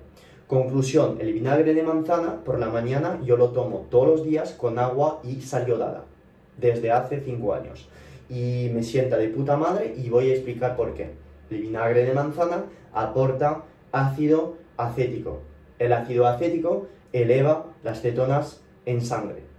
Me van a decir, esto, este un puto gurú de la nutrición se está inventando todo. No, bro, no. Hay un estudio en PubMed que lo demuestra. Tac. y es pura fisiología. Si ves la relación y la estructura del ácido acético, comparando con el beta hidroxibutirato, son muy parecidos. O sea, faltan como dos átomos de carbono entre el ácido acético y el beta hidroxibutirato para ser moléculas exactamente iguales. Un átomo de oxígeno y hidrógeno más y tienes beta hidroxibutirato. O sea, es literalmente increíble. El ácido acético es una brutalidad. ¿Y por qué preentrenamiento? Se ha visto en estudio que el vinagre de manzana podría sí elevar un pequeño porcentaje las cetonas por pura fisiología, pero además el vinagre de manzana al tener este sabor ácido te activa. Te activa porque es pura naturaleza. Cuando tú metes ese estrés en tu boca, te activa, tu cuerpo se pone como en estado de defensa, ¿ok? Con lo cual esto tomado en estado de ayunas antes de un entrenamiento lo veo perfecto. Además, el vinagre de manzana ha demostrado activar una proteína termogénica que es la UCP1, que es una proteína que se encuentra en tus células que aumenta la termogénesis. ¿ok? El vinagre de manzana, además, ha demostrado el ácido acético del vinagre de manzana, aumentar la vía AMPK, que es una vía que se hiperactiva en estado de, ayunos, que, de ayuno que queremos hiperactivar antes de un entrenamiento para favorecer toda esta vía de degradación y reciclaje de proteína durante un entrenamiento, ¿ok? Con lo cual, antes de cada comida, en ayunas, antes de entrenar, vinagre de manzana de puta madre. Hablaste de eso con David, pero quede con dudas que tomar y hacer gracias. Eso es, eso es. Más dudas. Ah, ok. ¿Cuántos gramos de miel son recomendables como en preentreno de fuerza? Buenísima duda. Que sepas que no es la única eh, solución para tomar fuente de hidratos antes de, de pesas. Y de hecho te diría yo privilegiar un carbohidrato sencillo antes que la miel. Porque la miel sigue teniendo fructosa y te ralentizaría, creo, la absorción de la glucosa. Entonces, yo pienso que con dextrosa, que es glucosa en polvo, vendría mejor antes de entrenar, en vez de la, de la miel. Pero es verdad que pienso que la miel es deliciosa, a mí me encanta la miel. Mirad, a mí me gusta la miel, me encanta la miel, pero me encanta muchísimo, me gusta. ¿Qué es lo que pasa? Que cuando tomo mucho, el día después me siento mal me siento mal, me duele la tripa, em, salgo de cetosis, o sea, me cae fatal. Pero me encanta, me encanta, me encanta un montón. El queso, igual, me gusta el queso, me encanta, pero cuando lo como me siento mal. Entonces, ¿qué hago? Pues cuando como, sé que el día después voy a estar mal. Porque no quiero comprar miel y solo comerme una cucharadita. No puedo hacer esto, no me gusta. Entonces, la miel te recomendaría Mary Keto, simplemente meter dos a tres cucharadas. Ya está. Pero siempre recomendaría una destrosa preentrenamiento. Si no te gusta tomar glucosa o miel antes de entrenar, ¿por qué no en un pequeño shaker poner este polvo de glucosa, ¿vale? Polvo de glucosa, esta destrosa, o bitargo, ciclodestrina, dentro de tu shaker con agua y lo vas bebiendo durante tu entrenamiento. ¿Ok? Ya estaría. Y te recomendaría incluso medir tus cetonas antes de tu entrenamiento y dos horas post entrenamiento a ver si vuelves a la cetosis. Si vuelves a la cetosis eh, haciendo esto, puedes seguir haciendo esto siempre porque van a aumentar tus marcas. Es que es así de sencillo. Una vez ceto adaptado, tienes cetonas usada por tu músculo por un tubo. Si metes glucosa pre o intraentrenamiento, ¿qué vas a tener? Dos putos fuentes de gasolina. Dos gasolina. Dos gasolina. ¿No quieres dos gasolina para tu músculo? Yo no, yo lo, yo lo veo. Yo lo veo. Más dudas. Voy a dejar de decir esto, parece un tonto. ¿Es beneficioso tomar ashwagandha para mantener a raya el cortisol? Efectivamente, la ashwagandha ha demostrado tener una increíble capacidad de suavizar las fluctuaciones de cortisol. Recomendaría la mezcla cortisol-rodiola rosea. Tenéis el suplemento en mi bio con 10% de descuento de Scientific que tiene la patente. Todos los suplementos sin patentes de ashwagandha, por favor, no tomarlos. El suplemento que tengo de Scientific de Ashwagandha Rhodiola Rosea lo recomiendo fuertemente, fuertemente. Si no queréis comprar Scientific porque no me queréis ayudar, porque os voy a ser sincero, cada vez que compráis un suplemento de Scientific, me ayudáis. Vamos a ser sinceros, Scientific me patrocina. Entonces es normal que cada vez que alguien compra con mi código intergaláctico, gane un poco de dinero. Es normal, espero que lo entendáis ya no estamos haciendo marketing en los años 70. Soy honesto con vosotros. ok, es lo más sencillo. Soy autónomo. Cuando vendo un keto yo, claro que gano pasta. Cuando vendo eh, suplemento de científico, claro que gano pasta. Pero encima no pienso ser el tío pesado en Instagram Stories, eh, es siempre haciendo publicidad y cada vez que enseño un suplemento doy explicaciones. No pienso ser un puto pesado con eh, mis stories en plan cómprame, cómprame, pero sí que tengo que admitir que yo he elegido Scientific porque para mí es la mejor de todas en toda España, ¿ok? No hay ninguna marca de a nivel de rendimiento deportivo y de salud que me pueda asesorar mejor, ¿vale? Estos y Nature Seed eh, para mí son dos tops, ¿ok? Así que eso. Y la gente que diga, oh, es que tiene un negocio con Indica, no sé qué. No, Indica es mi hermano, somos amigos. Indica tiene su tienda y me da su código de descuento, o sea, el link, y ya está. Y efectivamente, Indica somos brother, como Carlos Tro, como todos mis otros amigos, somos todos amigos, ¿vale? y es así de sencillo. Con Indica sí colaboro y con Keto Mojo es desde 2018, para la gente que haya visto mi charla eh, de emprendimiento en YouTube eh, desde el 2018 estoy en contacto con Keto Mojo cuando vivía en la época en Berkeley. Y cuando llegué a España, Andrew me ha dicho, oye, bro, vamos a lanzar esto en España, ¿te gustaría ser eso? Ya está. Esa marca se consigue en Estados Unidos. Yane Liz dice, claro, ah, la Scientific, no, la Scientific no se consigue en Estados Unidos. Eh, pero el que yo no sé si se consigue en Estados Unidos, pero si me quieres ayudar, tengo el suplemento de magnesio treonato. El magnesio treonato eh, del doctor James Di Nicola Antonio, que ha escrito el libro The Salt Fix, lo podéis comprar efectivamente en Estados Unidos, ¿ok? Es, eh, está hecho en California, lo podéis hacer, que es el único magnesio treonato que recomiendo, que está en mi biografía también, que tenéis 10% de descuento. Ah, más dudas. A ver. Mark Zeto me pregunta, si hago todo bien en cuanto a alimentación cetogénica y ejercicio, no lo dudo porque tienes un cuerpo que te cagas, bro. Em, aún así no entro en cetosis, ¿cuál podría estar siendo el problema? Que estás cetoadaptado. Porque una persona cetoadaptada es muy común, es muy común que esté con niveles de cetonas muy bajo. No porque no está cetoadaptada, sino porque está usando estos cuerpos cetónicos, lo estás usando. Y lo estás usando y esto está bien porque tu músculo tira de toda la sangre estos cuerpos cetónicos. Hay un estudio, no es que sea un estudio, es Dave Feldman que ha detectado un patrón de personas atléticas que tiene el siguiente patrón de análisis sanguíneo. Número uno, HDL muy alto, por encima de 80.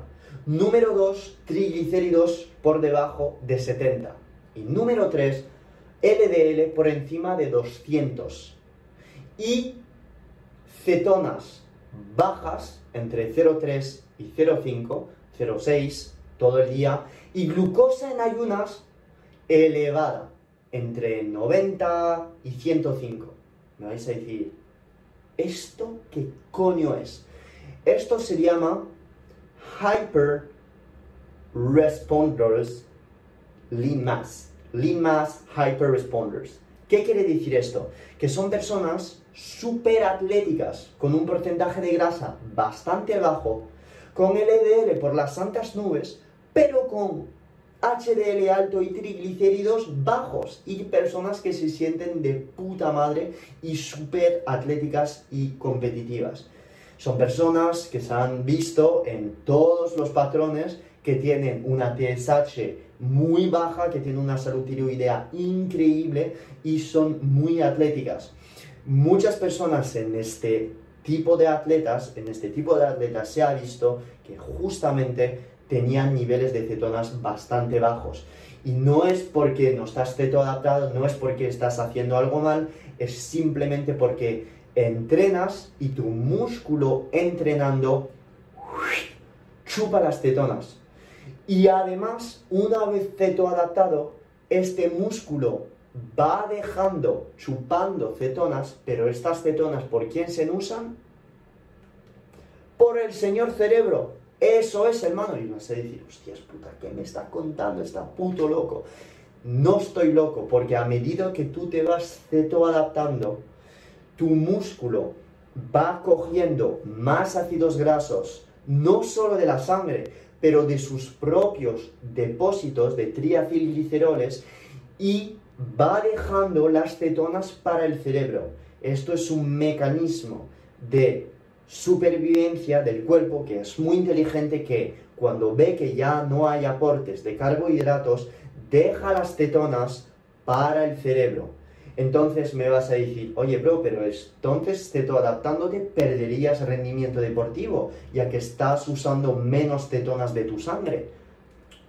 No es así, porque cuando tu cuerpo hace esto es que ya sabe que tiene todas las reservas para poder estar y dar frente al entrenamiento que le estás dando. ¿Ok? Y es en este caso y en todo este mundo maravilloso de rendimiento deportivo donde tendría sentido la adición de cetonas exógenas con carbohidratos intraentrenamiento o post-entrenamiento para generar glucógeno muscular en caso de que hayas hecho un entrenamiento muy alta intensidad. Pero ya entramos en cosas de bioquímica muy pronunciada, pero que sepáis que todo esto eh, lo digo con mucha confianza porque paso mis días eh, leyendo estudios, básicamente. Eh, y asesorando a gente. Más dudas y voy a cortar en breves porque hace ya una hora y veinte que estoy brum brum brum brum. A ver, True Fitness Sonia me pregunta y que me la ha preguntado tres veces para que vea su duda y lo has hecho muy bien porque la escogí para esto. me gusta la gente emprendedora que vamos a darle caña a la vida. 50 gramos de frutos secos al día, nueces, etc. Animales de granja en contexto dieta feto muy perjudicial. Sé por qué me preguntas esto, porque acabo de decir que las nueces es una puta basura salvo las nueces de macadamia que tienen un perfil de omega 6, omega 3 perfecto, además de ácido palmitoleico, que es increíble para la mitocondria, ¿ok? Si no estás consumiendo nueces de macadamia, primero son deliciosas, ¿vale? Y son las más caras, por eso nadie las estás comprando, pero son las mejores de todas y las más pobres en omega 6. Entonces, eh, nueces no lo veo. Avelianas no lo veo, lo pauto a veces en clientes que si me ven en mi directo las tienen para la adherencia a la dieta y porque sé que la gente le gusta, pero desde un punto de vista fisiológico para mí es una basura. Es una basura porque no necesitas este tipo de omega 6. Sinceramente, no lo necesitas. Ya tienes omega 6 en carne, ya tienes omega 6 en huevos, ya tienes estos omega 6, no los necesitas. Entonces, si quieres estas nueces 50 gramos al día, por supuesto, por supuesto, 50 gramos no es nada, por supuesto lo puedes tomar, pero que sepas que desde un punto de vista fisiológico, no, no lo veo. Y la gente que diga, oh, pero es que en el paquete de las nueces ponen omega 3 bueno para el corazón, bullshit, bullshit, porque todos los omega 3 que tienes de estas nueces es ALA, a-L-A. A-L-A. Este A-L-A es una basura. Solo se convierte el 10% en las personas que lo pueden hacer en omega 3. Solo el 10%.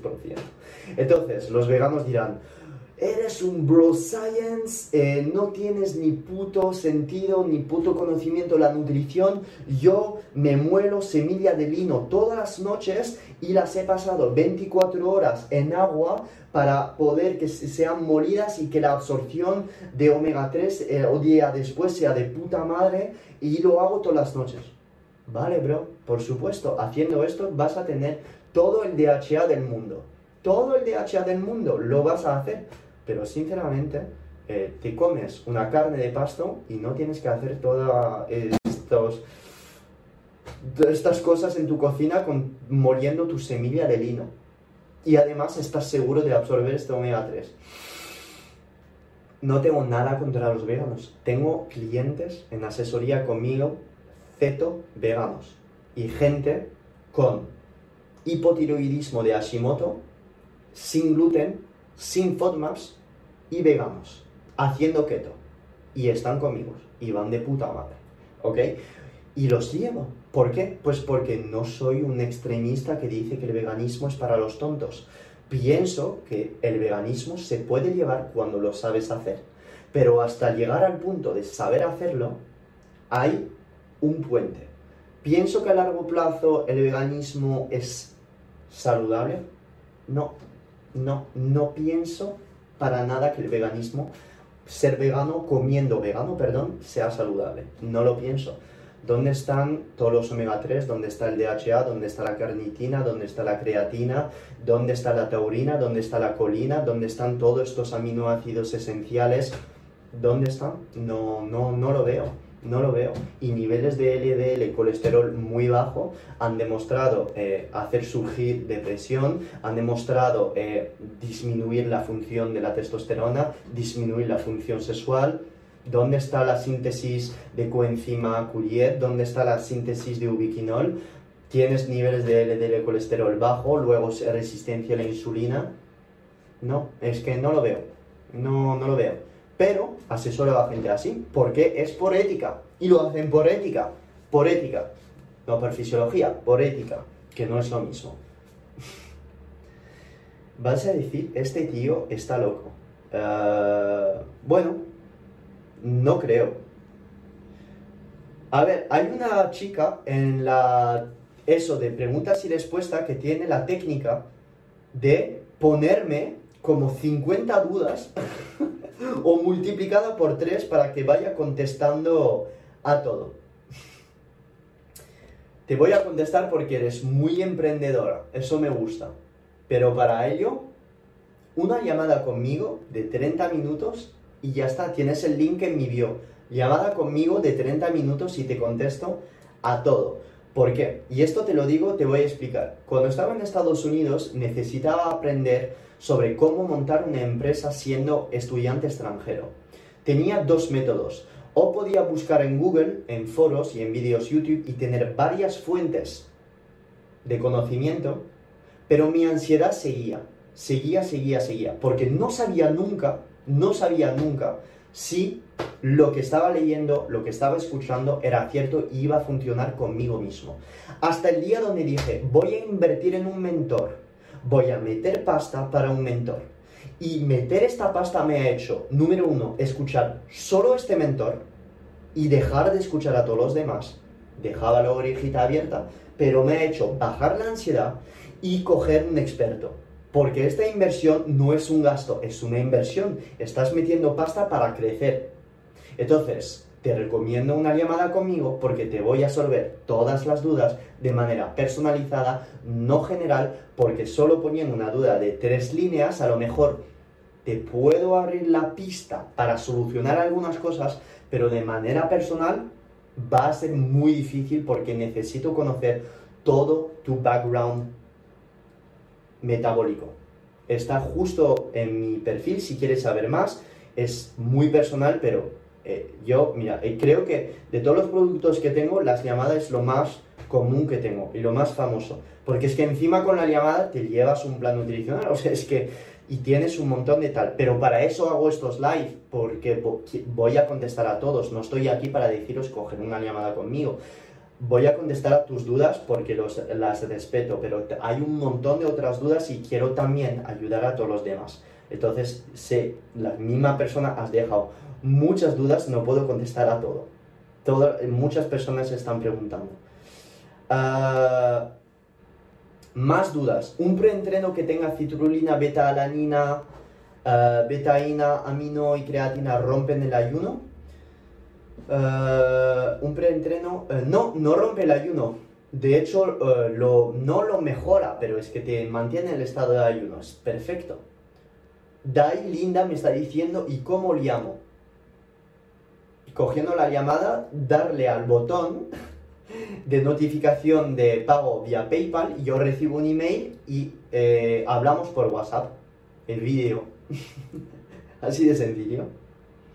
¿Qué cambios sugieres en keto o low carb ante estancamiento? Subir tus proteínas, bajar la cantidad de tus grasas y cambiar tu entrenamiento. Ah, ¿Una alimentación cetogénica puede aumentar mucho los oxalatos en sangre? Sí, si comes muchas nueces y muchas verduras que contengan oxalatos. Espinacas, fuera. Y muchas nueces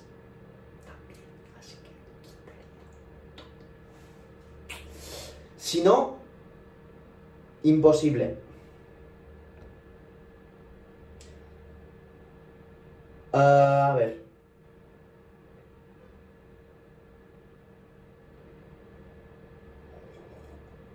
Mm, estoy bebiendo literalmente, no sé si lo veis, mi ghee. A ver, no lo veis. Sí, lo veis aquí. ¿Veis? Es el ghee. el ghee justo aquí está aquí. Es delicioso. Fuente de butirato puro. Es genial. Em, vale, sé por qué me preguntas esto.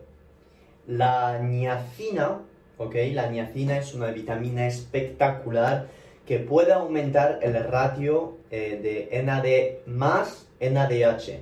Se ha visto que la toma de niacina podía aumentar la vía de las sirtuinas. La vía de las sirtuinas es una vía que se activa en estado de ayunos o realizando dieta cetogénica con propiedades antioxidantes, antienvejecimiento y de biogénesis mitocondrial, que está relacionada con uh, the key master of the mitochondria, que es uh, the PGC1 alpha, que es, eh, digamos, la llave que activa la biogénesis mitocondrial. La niacina, efectivamente, ayuda en la activación de NAD+, que activa las sirtuinas y que tiene todos estos beneficios.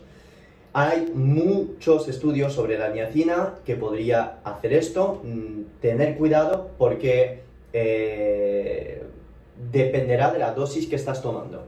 Para no meter la pata ahí, prefiero no decir dosis, pero efectivamente la niacina, eh, increíble.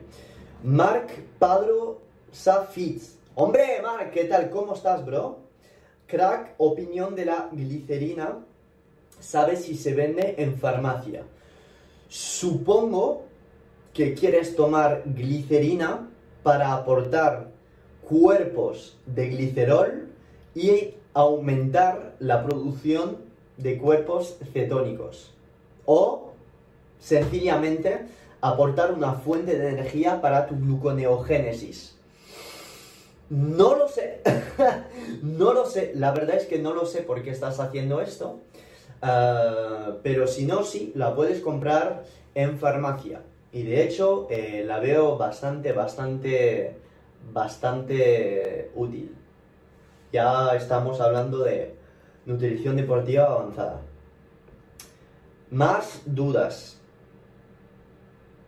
Y si no compras glicerina, eh, glicerol, glicerol, mejor, glicerol, que lo tienen en algunos aminoácidos del mercado, que no voy a decir la marca, que vienen con glicerol. Ok, cojo dos preguntas más, lo siento mucho, tengo que cenar con Lori, ¿vale? Eh, son muchas dudas, hay por lo menos, no sé, 150 dudas ahí. Lo siento a todas las personas que no he podido contestar, de verdad, lo siento mucho, pero es que hace una hora y media que estoy haciendo el live y sinceramente es que no puedo, no puedo, lo siento mucho, de verdad, lo siento de corazón, eh, pero tengo que cenar, sigo en ayunas, he entrenado dos horas hoy, así que dos más, voy a intentar escoger dudas eh, y que no haya contestado para nada, ¿vale? Y que pueda ayudar a distinto tipo de personas. Dos, me prometo dos.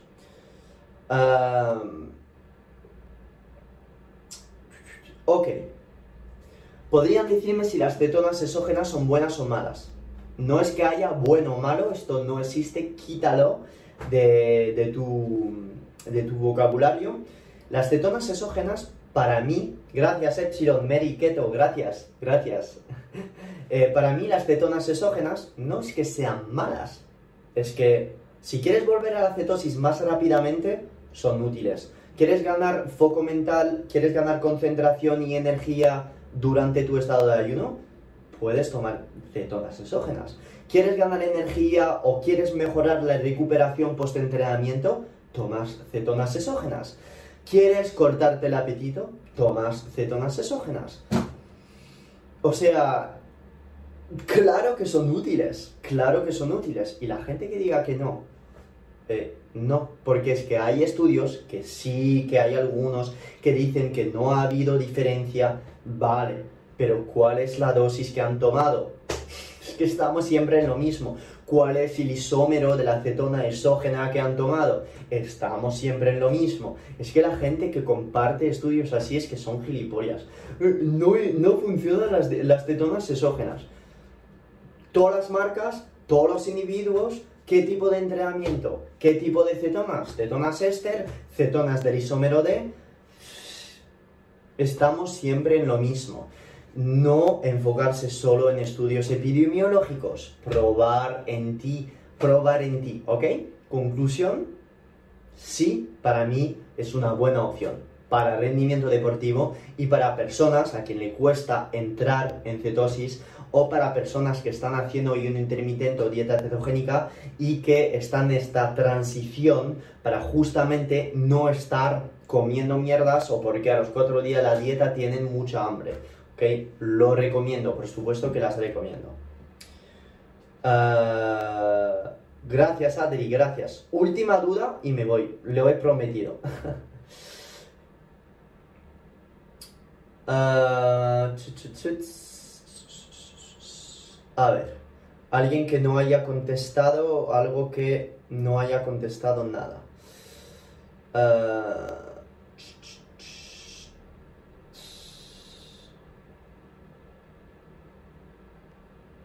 ok.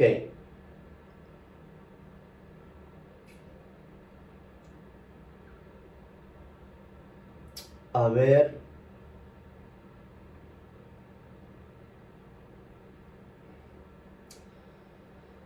Esto, lo, ¿qué piensas de resistencia a la insulina? La quería escoger, pero no lo voy a hacer porque he contestado. Está en el live, he contestado carbohidratos o grasas poliinsaturadas. Eh, no, no, no, My Healthy Gobi, esto es eh, grasas poliinsaturadas seguro, no carbohidratos. A ver. Buena, esta muy buena.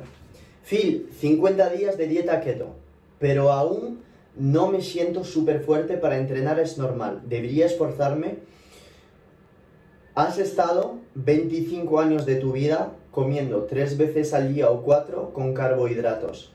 De repente, en un mes, cambias la gasolina. Partiendo desde este punto de vista, pienso que es normal que te falte fuerza. Te voy a dar unos tips para mejorar esto. Eh, número uno, tienes que aumentar la toma de sal. No sé si lo estás haciendo, supongo que sí, pero muchas, mucha gente me dice, oye Phil, tomo sal, pero estoy cansado. Vale, ¿cuánto? Y hacemos el cálculo y el tío toma 3 gramos de sal al día, lo que representa 1,5 gramos de sodio al día, sabiendo que al día pierdes entre 8 y 10 gramos de sal. LOL. Conclusión, tienes que tomar sal, sí o sí. Número 2, aumenta tus calorías. A lo mejor estás comiendo 1000 calorías al día. Si entrenas pesas, no es suficiente. Te recomendaría siempre, siempre, siempre estar por encima de 1500 calorías, aunque seas una mujer, si entrenas pesas. No conozco tu metabolismo, no te asesoro, pero sinceramente cuando yo veo a mujeres que me llegan en asesorías y veo la dieta, 800 kilocalorías, y me dicen, no estoy perdiendo grasa, estoy estancada. Claro, tienes hipotiroidismo, no tienes músculo, estás hecho mm, el metabolismo para abajo, entonces no, no puede ser. Aumento las calorías, hago las mejores elecciones de alimentos, empezamos una rutina de entrenamiento, cambiamos ritmos circadianos, está comiendo 1300 calorías, pierde peso, se siente mejor. Todo viene de aquí, de aquí. Esto es la madre, la madre de todo. La, la tiroides es la madre de todo, de todo. Todo está relacionado, todo está relacionado, pero esto es la madre, ¿ok? Entonces, una persona, una chica que me llega con 1500 calorías eh, o 800 calorías y que no está perdiendo peso, es normal. Tu metabolismo está roto, roto, ¿ok? Entonces, yo siempre recomendaría aumentar tus calorías, tu sal, ¿ok? Y siempre hacer una rutina de fuerza y seguir avanzando, ¿ok? Seguir avanzando. 50 días no es, mm, no es suficiente. Tu glucógeno muscular no está siempre lleno, no estás cetoadaptada. Entonces, poco a poco y lo conseguirás. Pero sinceramente, yo lo que haría es eso, seguir avanzando y aumentar tus calorías. Os dejo, os mando mucho abrazo y colgaré este vídeo en YouTube. Un abrazo, gracias a todos, os quiero mucho, muchas gracias a todas las personas que me acaban de seguir. Sois los putos mejores. Gracias a vosotros y encantado conoceros a todos. Gracias, chao, chao. YouTube, un QA más. Espero haberte ayudado, hermano. Y la verdad no te voy a decir de poner un like, suscribirte o dejar un comentario, la verdad me la pena, lo he dicho 50 veces, pero si lo haces, mmm, no sé, eh, es algo que me siento, me siento otra persona, me siento emocional. No, de coño, me da igual. Entonces, bro, espero que te, te haya ayudado una hora 40 contestando dudas con mi nueva camiseta Nike Estoy súper contento de haber comprado esto. Y si has visto este live hasta el final, pues de puta madre, bro. Y seguro que estarás escuchando también este live en mi podcast. Y si te quedas hasta el final, eh, como voy a subir todos los podcasts hasta el día de hoy, eh, todos los QA hasta el día de hoy en mi podcast, eh, seguro que estarás escuchando esto y te dirás, este tío está puto loco porque todos mis anteriores QA, sinceramente, he estado diciendo cosas bastante duras. Así que te mando un fuerte abrazo, hermano. Ahora mismo voy a cortar este vídeo, dar unos besos a Loli, echarme unas copitas de cava, eh, subir este vídeo a mi mega y editar, eh, mandar a editar el vídeo a mi querido Diego, ah, porque eso es, ya no tengo tiempo para editar eh, todos los vídeos, así que eso. Gracias a ti, hermano, te quiero mucho y vamos creciendo. Un abrazo This has been another episode of the Phil Hugo Fitness and Mindset Podcast. If you enjoyed the episodes, leave an honest review in iTunes so other like minded individuals can conquer their goals too. If you want more content and free info on how to take your health and athletic performance to new heights, visit philhugo.com to be on the cutting edge with the latest info in nutrition, fitness, and all things performance mindset.